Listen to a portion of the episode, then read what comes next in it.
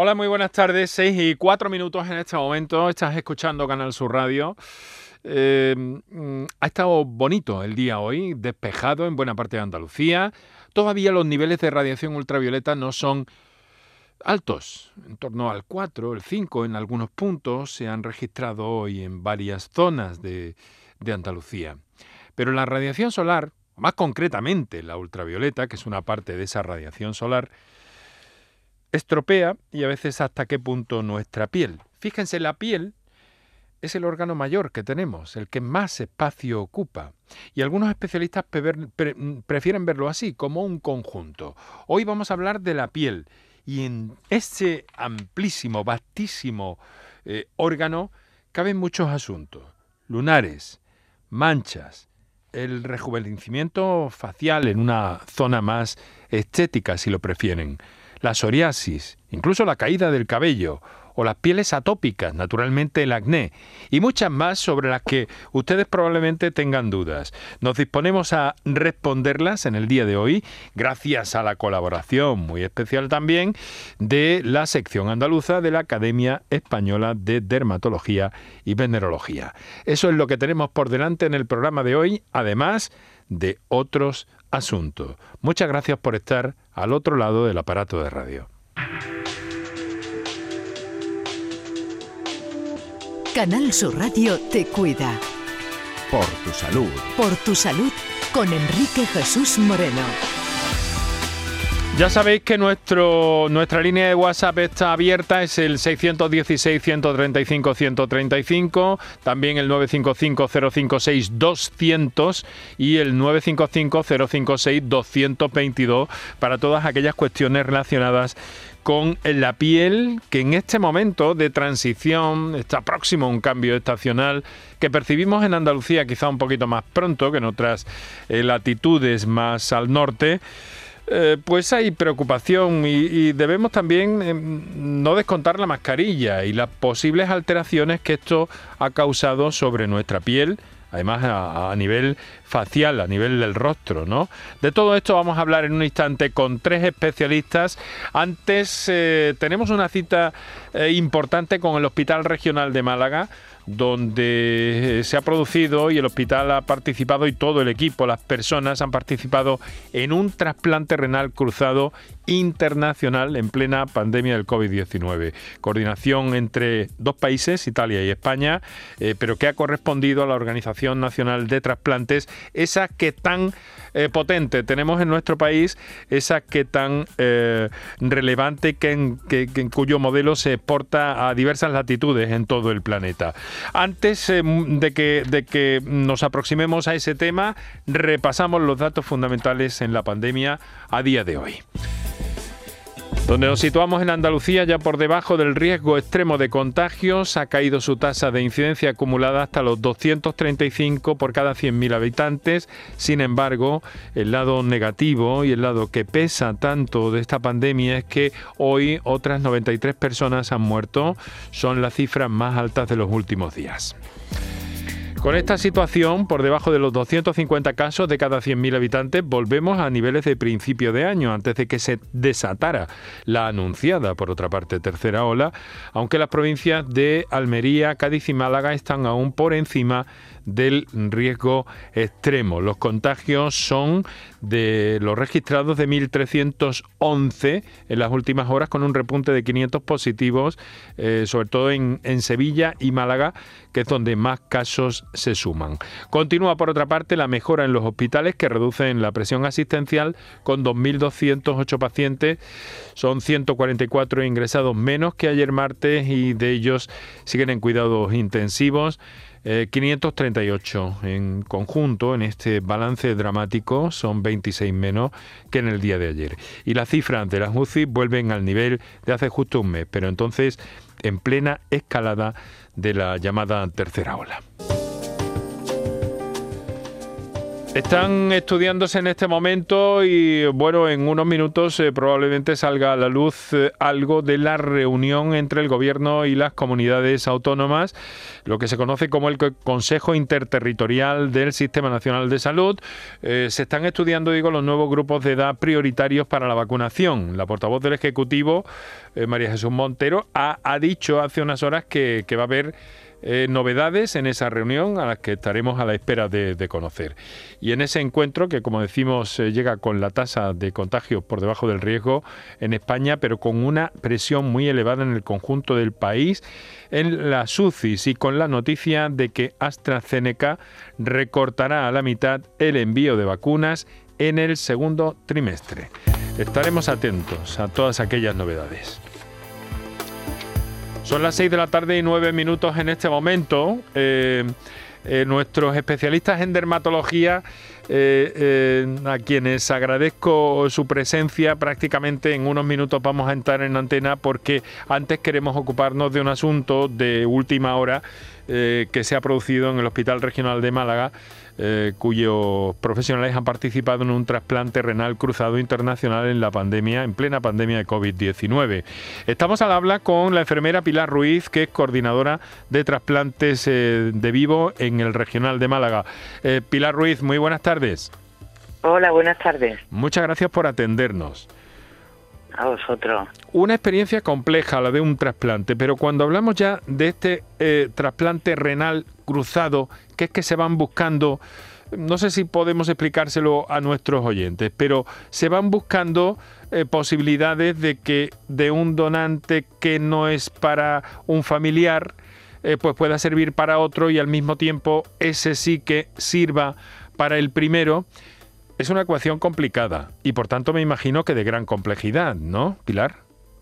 Pues sí, la verdad es que es complejo es complejo y bueno, mucha gente trabaja en ello y requiere de mucho tiempo y mucho esfuerzo, ¿no? Pero esto también abre la posibilidad a personas que tienen un familiar que les quiere donar un, un órgano, un riñón en este caso, y que por algún motivo pues son incompatibles. Mm. Y, y lo que se busca es pues eso, como lo ha explicado muy bien, buscar otra pareja que sea compatible con este, este receptor y, el donante este sea compatible con el otro, ¿no? Hay entonces como una especie de reacción en cadena, ¿no? Efectivamente, de hecho se llaman cadenas, ¿no? Cuando se hacen los cruces se llaman las cadenas, ¿no? Pueden salir tres cadenas, cuatro cadenas. Pero aquí en este caso y en esta, en esta situación, en este trasplante que han llevado a cabo en el hospital de Málaga, eh, Pilar, dígame, porque han intervenido bueno, una buena cantidad de, profesionales a lo largo de toda una cadena de transporte, en fin, una cosa increíble, ¿no? Esto lamentablemente no se produce todos los días. Eh, no, no. Lamentablemente todos los días no se produce eh, interviene siempre en un trasplante, tanto de vivo como de cadáver, interviene muchísima gente, ¿no?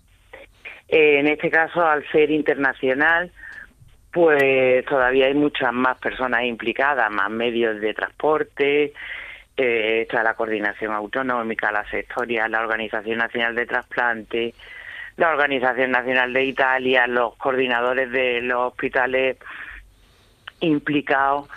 Entonces sí que es verdad que se mueve muchísima gente, ¿no?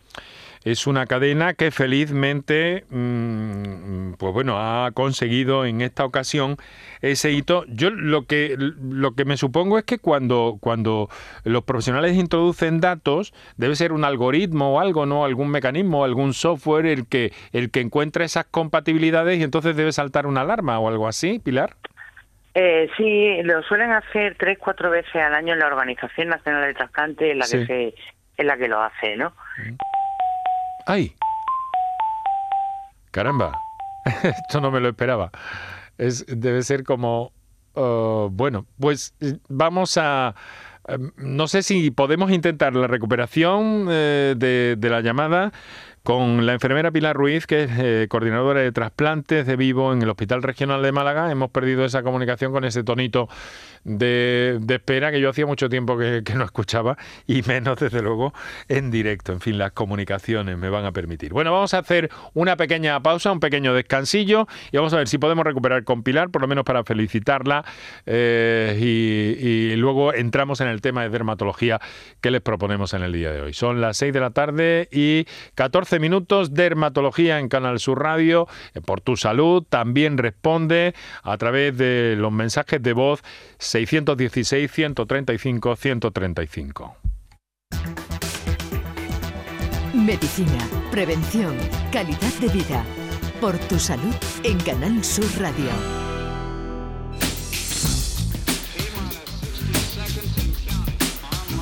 6 de la tarde, 15 minutos. Hemos recuperado comunicación con eh, Pilar Ruiz, enfermera, coordinación de trasplante vivo en el Hospital Regional de Málaga, donde se ha producido eh, pues esa, esa cadena, eh, ese efecto Em, tan deseado, tan esperado por muchas personas con ese trasplante renal eh, cruzado internacional y en plena pandemia. Eh, Pilar, eh, muchas gracias por, por, atender de, nuevo la, reconexión. Solo queríamos básicamente felicitarla y desearle a todo el equipo que ha intervenido en esta operación tan compleja que en el caso de, plena pandemia supongo que habrá sido, habrá tenido algún extra de complicación incluso. Bueno, ha sido un poquito más complejo porque, claro, utilizar los espacios no COVID, los cuidados con los pacientes, hacerle PCR tanto a los donantes como a los receptores, tanto en Italia como mm. aquí. Y claro, todo pendiente de que la PCR de última hora no diera positivo, ¿no? Mm. Eh, entonces todo estaba cogido con más alfileres, digamos, ¿no? Han sido dos eh, parejas de donantes eh, receptores, ¿no? Sí, si no me equivoco. Muy bien.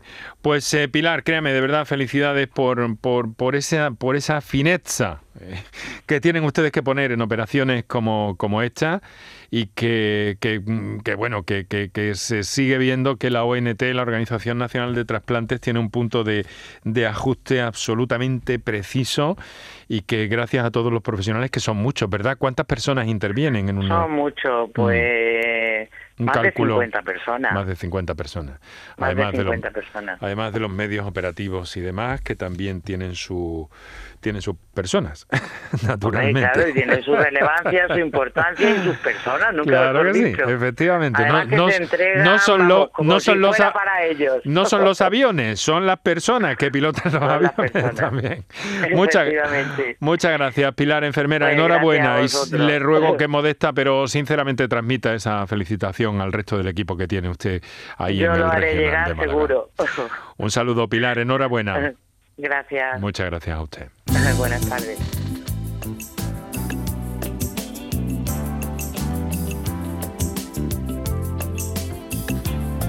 Seis de la tarde, 18 minutos.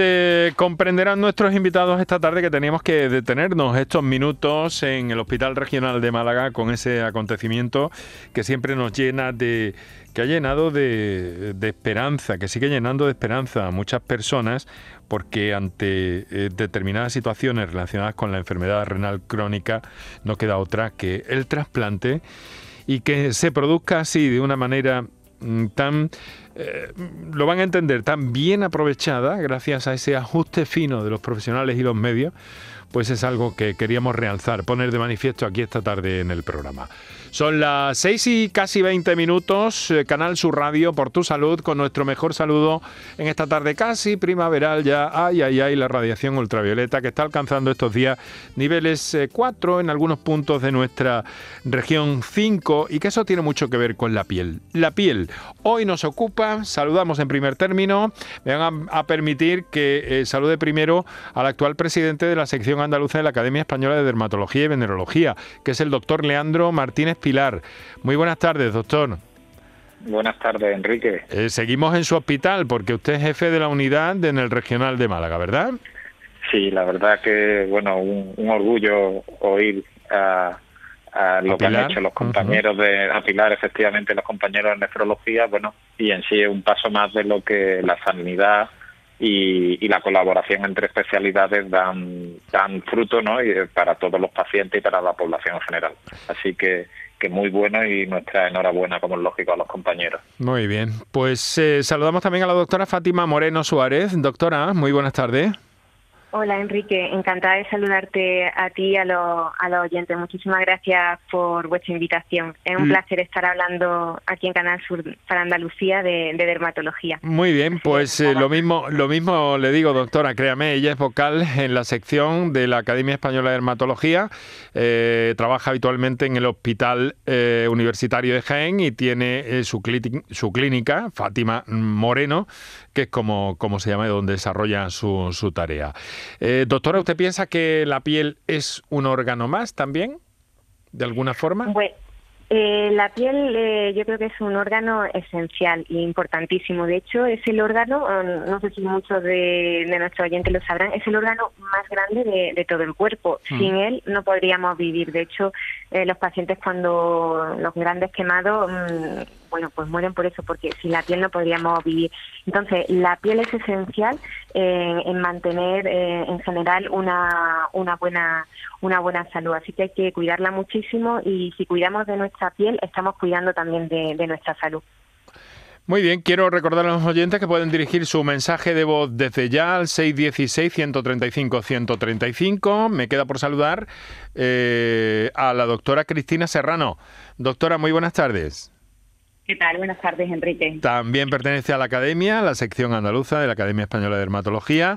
Eh, trabaja en el Hospital de Guadix y es responsable de la unidad de dermatología del Hospital HLA La Inmaculada.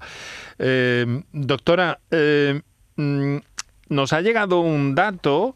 ¿Es cierto que está detectándose un, un incremento en la incidencia de algunas enfermedades relacionadas con la radiación sobre personas que trabajan al aire libre, sobre olivareros concretamente?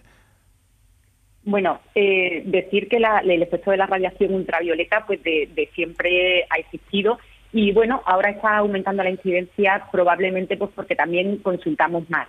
Y, y este efecto de la radiación ultravioleta pues lo tenemos que diferenciar entre un efecto agudo, que son las quemaduras solares o también erupciones relacionadas con el sol, pero eh, quizás lo que más nos importa y lo que más tenemos que tener eh, atención es a los efectos crónicos de la radiación ultravioleta, que no se ven en el momento de la quemadura, sino que se ve a lo largo de los años, el, llamado que la piel tiene, tiene memoria ¿no? del sol, que son el cáncer de piel, cáncer de piel tanto melanoma como no melanoma, y después pues todos los procesos los procesos de fotoenvejecimiento que luego se ven pues como manchas solares o como un aumento de las arrugas pero incidir aquí en el efecto del sol eh, en el cáncer cutáneo.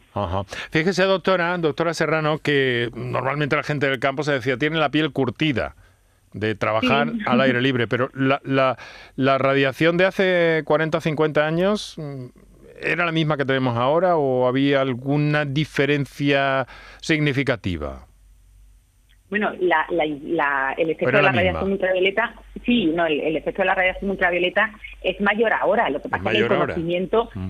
pero el conocimiento también es mayor ahora. Entonces, toda esa gente que decíamos tiene la piel curtida, pues es verdad que el efecto del sol eh, pues engruesa esa piel, hace una piel pues eh, más oscura, unos pliegues mucho más profundos, más, pero eso no quita, o sea, el hecho de que tú estés moreno no quita el riesgo de que también tengas algún cáncer de piel. Mm. O sea, que, que eso de yo tengo la piel curtida, a mí no me va a pasar nada, en absoluto. O sea, que, hay que hay que insistir ahí también en que cualquier cambio que se produzca, eh, más si tienes ese riesgo de haber estado trabajando y haber estado expuesto de forma crónica a la radiación solar, pues tienes que consultar a, la más mínima. Estamos muy atentos también en este programa a esos datos que tienen que ver con la radiación, luego sobre todo cuando se pone tan intensa y en las horas centrales del día. Y vamos a tener que encontrarnos más de una vez en los próximos, eh, en los próximos meses. Eh, doctores, les quiero preguntar, por hacer una ronda rápida, ¿qué, tienen ustedes ahora mismo? Em, digamos como más frecuente en sus respectivas consultas. Empiezo la ronda con el doctor Leandro Martínez. Pues tenemos, Enrique, casi de todo. Tenemos cáncer de piel, como bien ha comentado la doctora Cristina Serrano, su incidencia se ha, disparado y vemos a diario muchos casos de cáncer de piel. La parte positiva es que la mayoría de ellos son un tipo de cáncer de piel, el que denominamos los dermatólogos carcinoma vasocelular, que normalmente tiene tratamiento y podemos solucionarlo, pero también vemos muchos melanomas que de ahí la importancia del diagnóstico precoz. Hombre, la importancia de prevenirlo, como ella bien ha dado recomendaciones, es decir, si no tenemos que mm. llegar a, sufrirlo mejor, ¿no? Mm. Pero vemos cáncer de piel, vemos caída de pelo, el dermatólogo, el especialista en, en todo el área de la tricología. Hola. Bueno, vaya días llevamos con las líneas telefónicas, creo que, estamos en algún ajuste. Eh, doctora Fátima Moreno, eh, mm, usted que está en Jaén eh, probablemente haya observado, quizá en su consulta, ¿no? aunque nos saltemos un poco, pero esa incidencia de las personas que trabajan al aire libre, en, este caso en los campos de Jaén, ¿no? Con, con las olivas, mm, ahí hay un riesgo añadido, ¿verdad? Pues sí, mira, Enrique, eh, aquí en la provincia de Jaén, donde tengo la suerte de ser, mm, la, bueno, hay pacientes que se han dejado la piel al sol porque han trabajado de sol a sol desde que prácticamente eran unos niños y esos pacientes pues llegan a la consulta ahora, pues eso, con lo que ha explicado la doctora Serrano, con la piel muy fotoenvejecida, mm. seca, apagada, arrugada y en algunos casos pues aparecen ya con, con carcinomas, con cáncer de, piel que tenemos que intervenir. Por eso yo siempre le, digo que bueno, que nunca es tarde para cuidar la piel, pero le insisto mucho a mis pacientes jóvenes que son también agricultores y que están empezando su actividad laboral, que empiecen a adquirir eh, hábitos fotosaludables, que empiecen a ponerse su fotoprotección, eh, que se cubran adecuadamente, que utilicen gafas si tienen que utilizar, para prevenir mm, sobre todo, pues eso, en llegar a, casos mm, como vemos los pacientes mayores. Y, entonces yo creo que en ese sentido es, bueno eso, eh, hacer eh, campañas de, eso, de, que promovamos promovamos estos hábitos fotosaludables buenos en, eso, desde que empiezan eh, su, su actividad eh, laboral y no solamente ellos, como yo digo, los que trabajan también en el sector de la, de la construcción, los deportistas, en el mar, en la mar, ¿verdad? Exactamente, los pescadores, todos los marinos.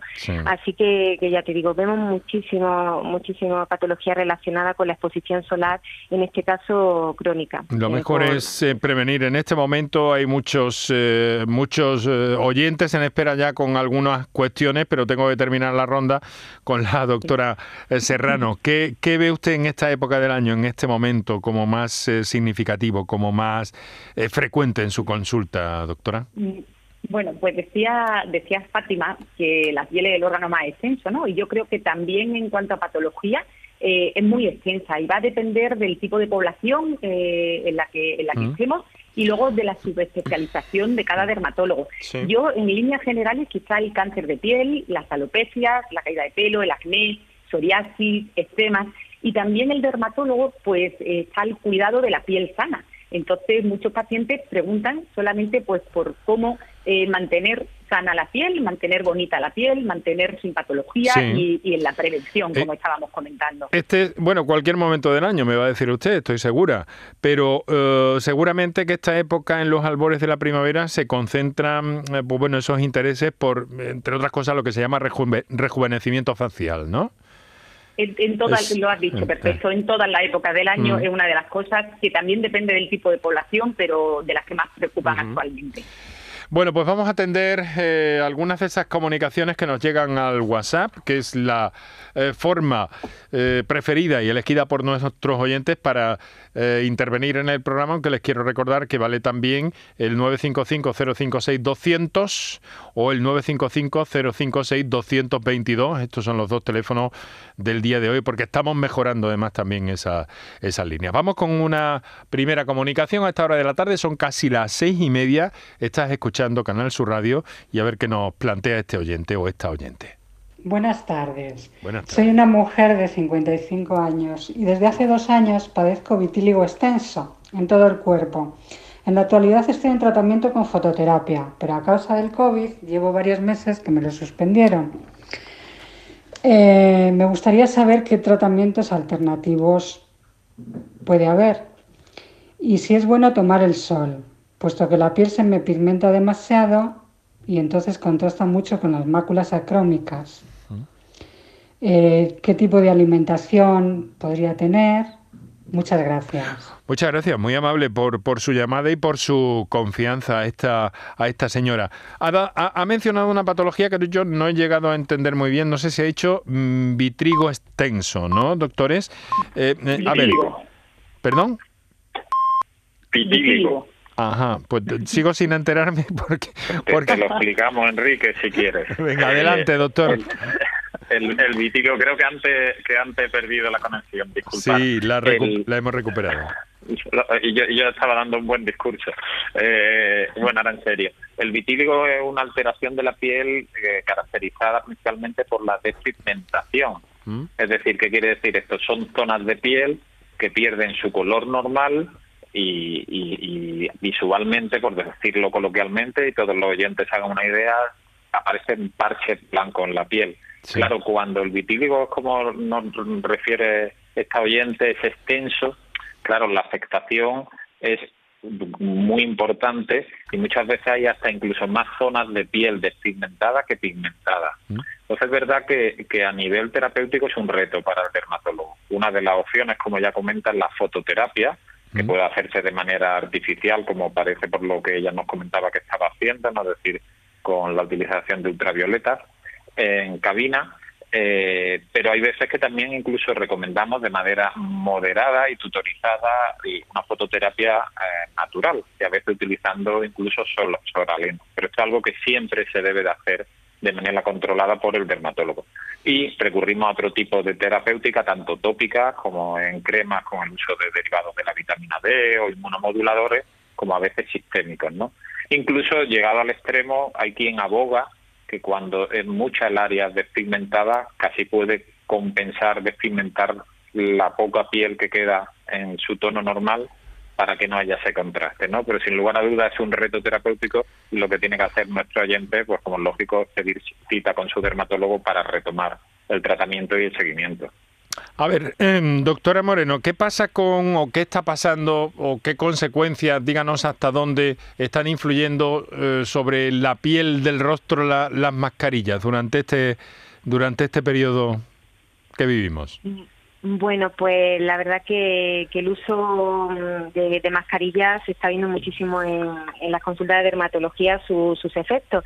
Eh, ahora hay un término que se, ha generalizado que es el más acné, es el acné debido al, uso de, la mascarilla y esto ocurre pues por el ambiente de, humedad eh, continuo que se, se crea en, en esta zona puede ser más frecuente que, aparezcan lesiones de, tipo aneiforme. Es más frecuente en, mujeres y, la verdad que lo estamos viendo muchísimo en, nuestras consultas mm, diarias. La verdad que con un tratamiento adecuado y supervisado por, por el dermatólogo, la mayoría va muy bien. Hay veces que solamente requerimos tratarlas con, eh, con geles especiales y algunas cremas también que, que tienen algunos activos antibióticos y otras veces que tenemos que hacer tratamiento eh, vía oral porque las lesiones son, son más extensas o, también hay un componente hormonal también subyacente, pero lo estamos viendo muchísimo, el acné debido al, al uso de, de las mascarillas en, estos tiempos de, pandemia. Es decir, que tiene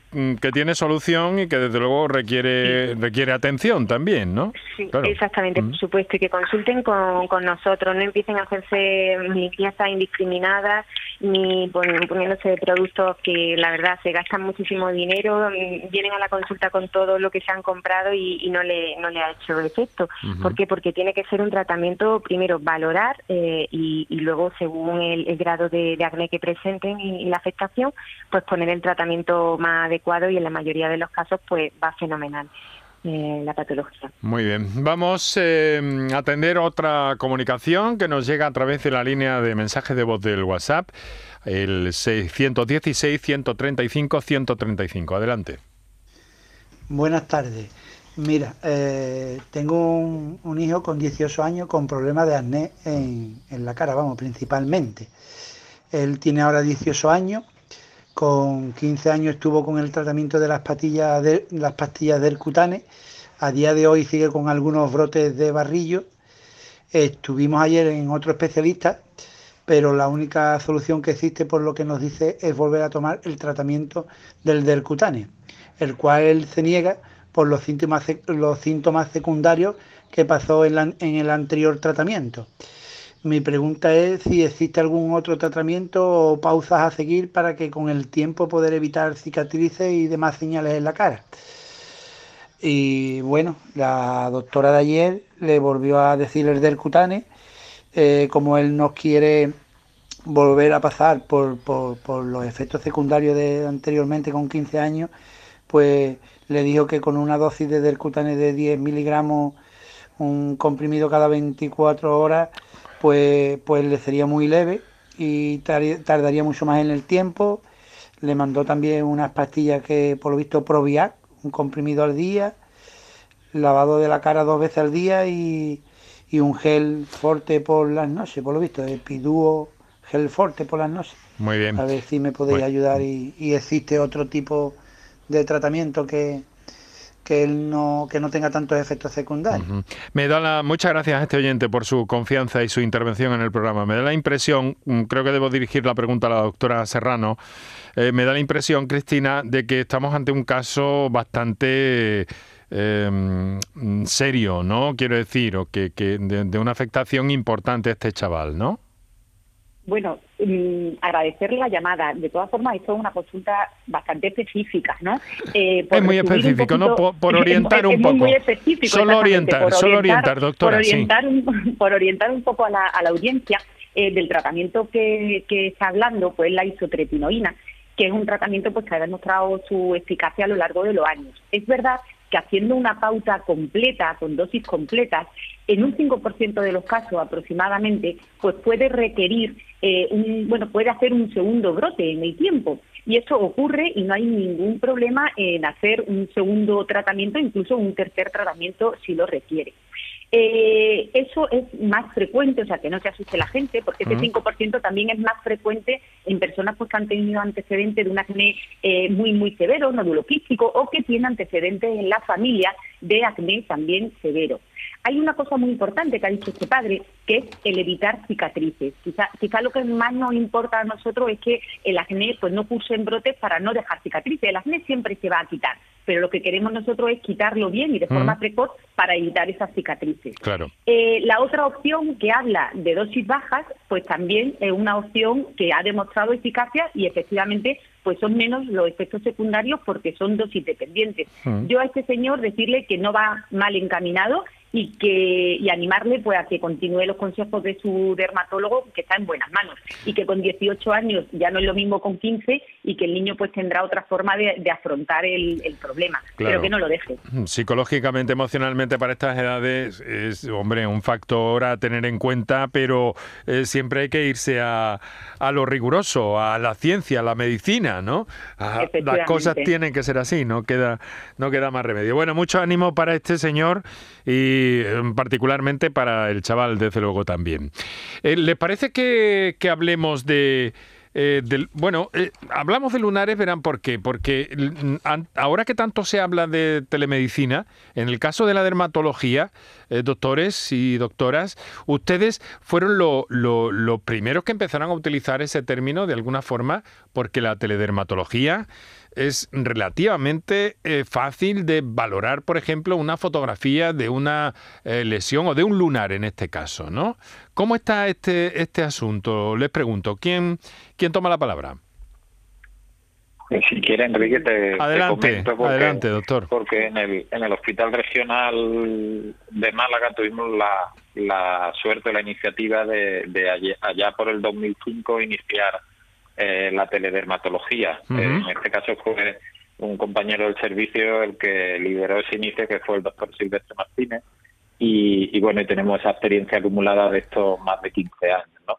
Eh, la dermatología es verdad que tiene esa suerte de ser una especialidad muy visual y que los avances en telemedicina y en este caso en teledermatología nos, nos ayudan. Pero ojo, no nos equivoquemos, es decir, eh, es algo que nos ayuda, que nos sirve para filtrar. Incluso hay veces cuando al otro lado, en este caso lo hacemos con atención primaria, es decir, es el médico de, familia el que hace la historia clínica del paciente, el que toma la foto, e incluso la foto que llamamos dermatoscópica, que para que los oyentes hagan una idea, es una foto que, que, tomamos con un aparato que es el dermatoscopio que nos permite ver en profundidad la piel, que nos permite identificar estructuras principalmente, aunque no solo en los tumores cutáneos, ¿eh?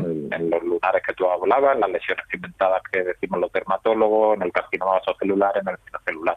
Y sobre todo nos sirve la teledermatología para poder clasificar y darle prioridad a aquellos procesos que al identificarlo, al recibir la historia clínica junto a esas fotos eh, adecuadas de, de, teledermatología, sabemos que es algo que no debe esperar. ¿no? Si desde el centro de salud nos, nos envían una sospecha de melanoma y, confirmamos que, es esa, pues claro, le damos una prioridad a uno y a un paciente que vemos en, en 24 48 horas. ¿no? Entonces es muy útil, ya no solo mm, obsesionada en hacer un diagnóstico, que la mayoría de las veces no es posible solo con una imagen, pero sí para poder clasificar, valorar, priorizar y en algunos casos, ¿por qué no diagnosticar? ¿no? Entonces, una herramienta más que la tecnología nos pone a nuestra especialidad y a, la mayoría de ellas, ¿no? porque en casi todas las especialidades ya se está haciendo telemedicina y que sobre todo el principal beneficiado es el paciente bueno y los profesionales que, podemos aportarle esto.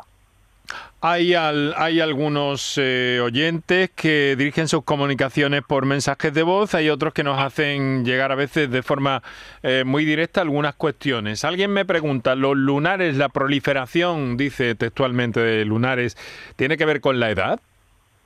No sé si es demasiado vago mm, la expresión de este señor o señora. sí, si me, bueno, si me permití, mm, bueno, es un poco eso, eh, lo ha dicho de forma así un poco general, ¿no? Eh, el, el, hecho de que, de que aumente el número de, lunares, de lesiones inventadas, está determinada por, por varios factores, ¿de acuerdo?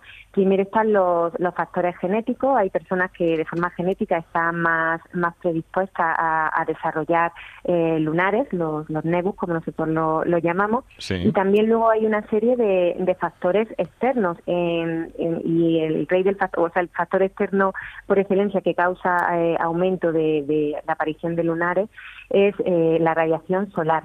¿no? Entonces, de, ahí la, la, importancia y el recalcar el evitar las quemaduras eh, solares, sobre todo en, la infancia, porque eso también pues duplica el hecho de, poder... Luego, eso puede... puede perdone que la interrumpa, doctora. Luego, luego entonces eso puede dar lugar a que en la edad adulta aparezcan esa proliferación de lunares que nos decía este señor o señora. no lo sé, pero que tiene que ver con, con, con la época infantil incluso, me dice. Sí, sí, sí, de hecho es fundamental. Nosotros insistimos muchísimo en nuestras consultas que, que los niños no deben de, no de, que, de quemarse nadie, pero los niños menos porque todavía su piel no está lo suficientemente eh, preparada eh, para producir melanina de forma efectiva y, entonces pues el hecho de que haya quemaduras solares eh, en la infancia eh, aumenta muchísimo el, riesgo, multiplica el riesgo de padecer melanoma en, la edad adulta. De hecho, muchos pacientes que vemos, eh, cuando lo historiamos, le, preguntamos por sus antecedentes, refieren haber tenido quemaduras solares en la infancia. estas quemaduras típicas, lo que llamamos exposición solar intermitente aguda, es decir, cuando en verano nos hartamos de, de tomar el sol en la playa o en la piscina, pues eso de forma acumulada a lo largo de los años hace que, podamos desarrollar nuevos lunares que, y bueno, que algunos de, los lunares pues pues se malinicien o, que los que tengamos pues también se, se malinicien. De ahí la, la importancia de controlar ese factor externo que como es la radiación solar.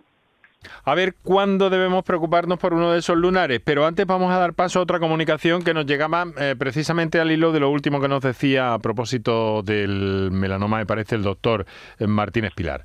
Eh, mm, vamos a escuchar ese, ese WhatsApp. Hola, buenas tardes. Soy Josefa de Córdoba. Quería preguntarle a la doctora si este año va a haber el día del melanoma de estos ah. que que ponen eh, citas para poder para poder mm, eh, que te vean sin tener mm. que pasar por un por el médico de cabecera y eso que te mande. Mm. Vale, por si me lo puede decir. Muchas gracias. Buenas bueno, tardes. Muchas gracias a esta oyente por su pregunta. Sí, yo creo que eso no es, eh, no sé si es una iniciativa de la academia, pero sí que cada año, ustedes me lo confirmarán. Bueno, fíjate, Enrique, es una iniciativa con de carácter europeo, que en su origen empezó a nivel europeo y que sin duda la Academia Española de Dermatología, a la cual nosotros pertenecemos, y nuestra sección andaluza, pues todos los años participamos y ofrecemos eso, ¿no? Una campaña de concienciación que la población tome conciencia y sepa, como tú bien apuntabas, oye, cuáles son esas características que si yo me la veo en un lunar debo, debo consultar y después se abren agendas para que la gente que identifica en su autoexploración que podría ser un, factor, un paciente de riesgo o que cree que tiene una lesión que podría o que puede ser sospechosa de cáncer de piel pueda coger citas. ¿no? Si, si la situación epidemiológica que estamos viviendo lo permite, pues se podrá este año de, la forma habitual que se hacía se podrá realizar el euromelanoma que se plantea a finales de mayo principios de junio. A finales de va a estar ahí ahí no doctor ahí ahí, ahí, vamos a estar. Va a estar ahí ahí Esperemos que sí, ojalá. Tenemos 15 eh, minutos hasta las 7 de la tarde. Tenemos en cartera comunicaciones que nos siguen llegando de los oyentes. No queremos ir muy deprisa y, en fin, intentar aclarar a nuestros oyentes. Eh, no se trata de meter eh, muchas comunicaciones, sino de que nuestros especialistas, a quienes agradecemos su presencia, doctor Leandro Martínez, doctora Fátima Moreno y doctora Cristina Serrano, que, que vayan dando las respuestas lo más aproximadas posibles clave de que esto no es una consulta, desde luego, como dejamos claro cada día, pero que al mismo tiempo sí que sirva para orientar un poco a las personas. Nos proponen que hablemos de la psoriasis, por otra parte, en esa línea de WhatsApp, pero por vía escrita. Así que si les parece, vamos a hacer, vamos a establecer un pequeño descansillo y volvemos enseguida y hablamos de psoriasis. Muchas gracias. Por tu salud, escucha Canal Sur Radio.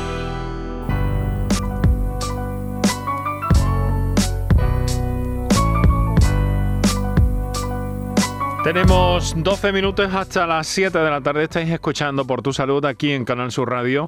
Nuestro saludo a quienes sintonizan el programa durante su emisión en la madrugada, redifusión en la madrugada y a quienes lo hacen a través del podcast en cualquier momento y en cualquier parte del mundo, por cierto, también. Recordaros que nos tenéis también en Twitter, eh, arroba por tu salud CSR y que podéis dirigirnos cualquier tipo de comunicación por el correo electrónico por tu salud Sugerirnos cualquier tema o cualquier cuestión eh, que queráis hacernos llegar o propuesta para montar una mesa de especialistas como hemos hecho en esta ocasión esta tarde para hablar de la piel, un tema sobre el que tendremos que, volver a hablar desde luego. Y gracias a la presencia del doctor Leandro Martínez Pilar, de la doctora Fátima Moreno Suárez y de la doctora Cristina Serrano Falcón, desde Málaga, desde Jaén y desde Granada, por cierto, y dentro del ámbito de la sección andaluza de la Academia Española de Dermatología y Venerología. Em, ¿Les parece? Tienen ustedes una cita científica dentro de poco tiempo que me gustaría que nos avanzaran. Eh, ¿Qué temas van a ver? ¿Qué temas les preocupan? Pero de momento nuestros oyentes tenían esa inquietud con la psoriasis.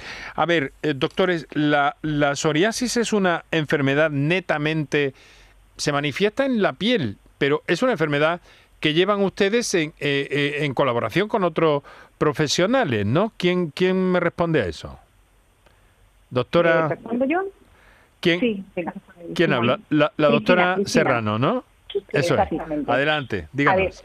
Eh, psoriasis es una enfermedad que tiene una incidencia mm, relativamente alta en la población, aproximadamente un 2,5%. Es una enfermedad principalmente de la piel, principalmente cutánea que está producida eh, por mecanismos genéticos principalmente, ¿no? Entonces, una cosa que nos dicen los pacientes y que vienen preocupados cuando tienen psoriasis es que la psoriasis no se cura. Yo creo que hoy en día pues disponemos de muchísimos tratamientos para curar la psoriasis. Lo que no vamos a curar es ese carácter crónico que viene determinado por la herencia. O sea, yo no le puedo cambiar a un paciente los genes, pero sí mm. le puedo quitar las lesiones de psoriasis. Entonces, en ese mensaje puede tranquilizar a los pacientes. Luego decíamos que se presenta eh, principalmente en la piel, pero tiene muchas formas clínicas de presentación. Eh, lo más característico son estas placas rojas con escamas blancas adheridas que se presentan en los codos y en las rodillas, pero también puede afectar pues a cuero cabelludo, que se ve como, como caja al interior de los conductos auditivos, también como caja blanquecina, a las uñas también eh, pues puede afectar a una o a varias uñas, tanto de manos como, como de los pies. Luego hay formas clínicas que en placas, en gotas, afectar a todo el cuerpo con una eritrodermia, que es cuando se pone todo el cuerpo rojo. Y también hay eh, una artropatía psoriásica que supongo que es a lo que te refiere la colaboración con otros especialistas, principalmente los reumatólogos, cuando hay esa afectación articular. En cuanto a los tratamientos, pues bueno, dependerá principalmente de la afectación, de la extensión que tiene, de la edad del paciente, de tratamientos previos que han recibido. Y aquí insistir en que hay muchos productos milagros que, la gente pues viene con ellos y que, bueno, a lo mejor pueden curar de forma repentina, pero los efectos secundarios son altos y, casi todos producen una atrofia, un adelgazamiento, un afinamiento de esa piel importante, pues porque no son los adecuados. O sea, que huya la gente de los productos milagros para el tratamiento de la psoriasis y que se ponga en, en manos de dermatólogos, pues porque insistir que tiene tratamiento es pesado, pues porque es una enfermedad Son crónica. Tratamientos lentos, ¿verdad? Son tratamientos de resultados muy a medio largo plazo, quizás, ¿no? Bueno, el problema es que es una enfermedad crónica y como todas las enfermedades crónicas, pues los tratamientos también se hacen crónicos, pero esto no quita el que el que son eficaces y entonces pues pues los ponemos con, con ilusión y tenemos que transmitir esa ilusión a los pacientes. Caramba, como pasa el tiempo, eh, tenemos que hablar de la alopecia, ¿eh? Eh, sí, porque la llevan ustedes también. Es algo que mucha gente no, es algo que mucha gente desconoce. Eh, pero vamos a escuchar un WhatsApp que tenemos por ahí a la espera y que nos llega una vez más a través del 616 135 135. hola, buenas tardes. ¿Qué puede usar mi marido para la cabeza? Que tiene ah. muchas manchitas marrones, como pecas y rojeces y me gustaría que me dijera el doctor qué tratamiento usar. Y bueno, pues muchas gracias y un saludo. Bueno, muchas gracias a esta oyente por su confianza. Insistimos en que no, eh, no, podemos con, estos datos eh, pedir a, a, nuestros amables especialistas que nos acompañan hoy, si acaso más que, un, que una referencia, este señor da la impresión de que precisamente esté, eh, esté afectado por la alopecia y que quizás de, de, esa relación con el sol, claro, pero sería una pregunta, ¿no? ¿Una persona que no tiene pelo debe cubrirse con algún tipo de tocado, doctores? Sí, sí, por supuesto. Mm, si queréis, tomo yo la palabra ahora. Adelante. Eh, Sí, pues claro, precisamente en las personas que, que no tienen pelo, en el caso del hombre es cuando, cuando son, son calvos, pues ahí la radiación solar incide con, con mayor fuerza y puede desarrollar, eh, donde nos encontramos que desarrollan más, lesiones, sobre todo en forma de, de manchas solares, de lo que se conoce como léntigos solares, y, bueno, también cuando han sido pacientes que han recibido mucho sol en, en esta localización, pues pueden aparecer eh, lesiones premalignas que, que llamamos queratosías químicas, que son como lesiones blanquecinas, rasposas. Entonces es fundamental para los pacientes que no tienen pelo o que tienen poquito pelo eh, que, utilicen fotoprotección, lo primero física, es decir, eh, una gorra, un sombrero, si es posible de, de, un poquito de la ancha porque así también le va a proteger la, la oreja y eso también lo complementen con, con la aplicación de un fotoprotector eh, adecuado. Yo ahora siempre digo que no hay excusa para no ponerse fotoprotector, porque ahora hay fotoprotectores mm, de todas las formas y colores casi, ¿no? Eh, son muy cosméticos, ya no son como los de antaño que dejaban la cara blanca, que no escogían eh, o no irritaban los ojos, ahora hay para incluso cuando realizamos deporte, alguno en forma de bruma para aplicarlo en la zona del cuero cabelludo en, en personas que tienen calvicie. Entonces, pues para este señor, pues lo primero eso, mm, una fotoprotección adecuada en forma de, gorra, sombrero, su fotoprotección en crema y valorar esas lesiones si, si ven algo extraño. Y sobre todo que piensen que invertimos en eso, invertimos en futuros, ¿no? En, evitar futuras complicaciones, sobre todo. Bueno, tenemos pocos minutos. Alopecia, ¿cómo, ¿cómo tratan ustedes esto? ¿Cómo lo ven? Porque últimamente ha habido un boom con esto, ¿no, doctores? A ver, ¿quién...? La doctora Serrano nos puede versar muy bien. Pues adelante, Cristina? Bueno, muchas gracias, Leandro. A ver, eh, alopecia significa caída de pelo y tenemos más de 100 alopecias. Entonces, lo, lo más importante, claro, lo más importante es establecer un diagnóstico y en base a ese diagnóstico, pues proponer tratamiento.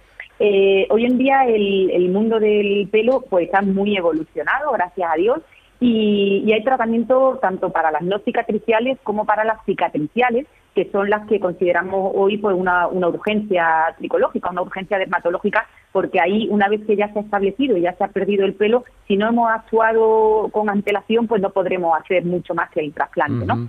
Eh, quizá los motivos más frecuentes de caída de pelo hoy en día pues son la, los llamados efluvios celogénicos, que son esas caídas alarmantes de pelo que muchas veces son estacionales y son fisiológicas, pues porque se tiene que renovar el cabello, pero otras veces pues hay detrás una patología. En las mujeres es muy frecuente el déficit de, hierro, las anemias o las alteraciones tiroideas. Lo estamos viendo también mucho el, la alopecia post-COVID. A los dos tres meses de haber tenido una infección más o menos severa, pues hay un efluvio telogénico. Alopecia post-COVID, me dice, doctora. Alopecia, alopecia post-COVID. Se está, mm, vamos, yo creo que describiendo post-COVID una cantidad de cosas también de pelo, ¿no? Alopecia post-COVID.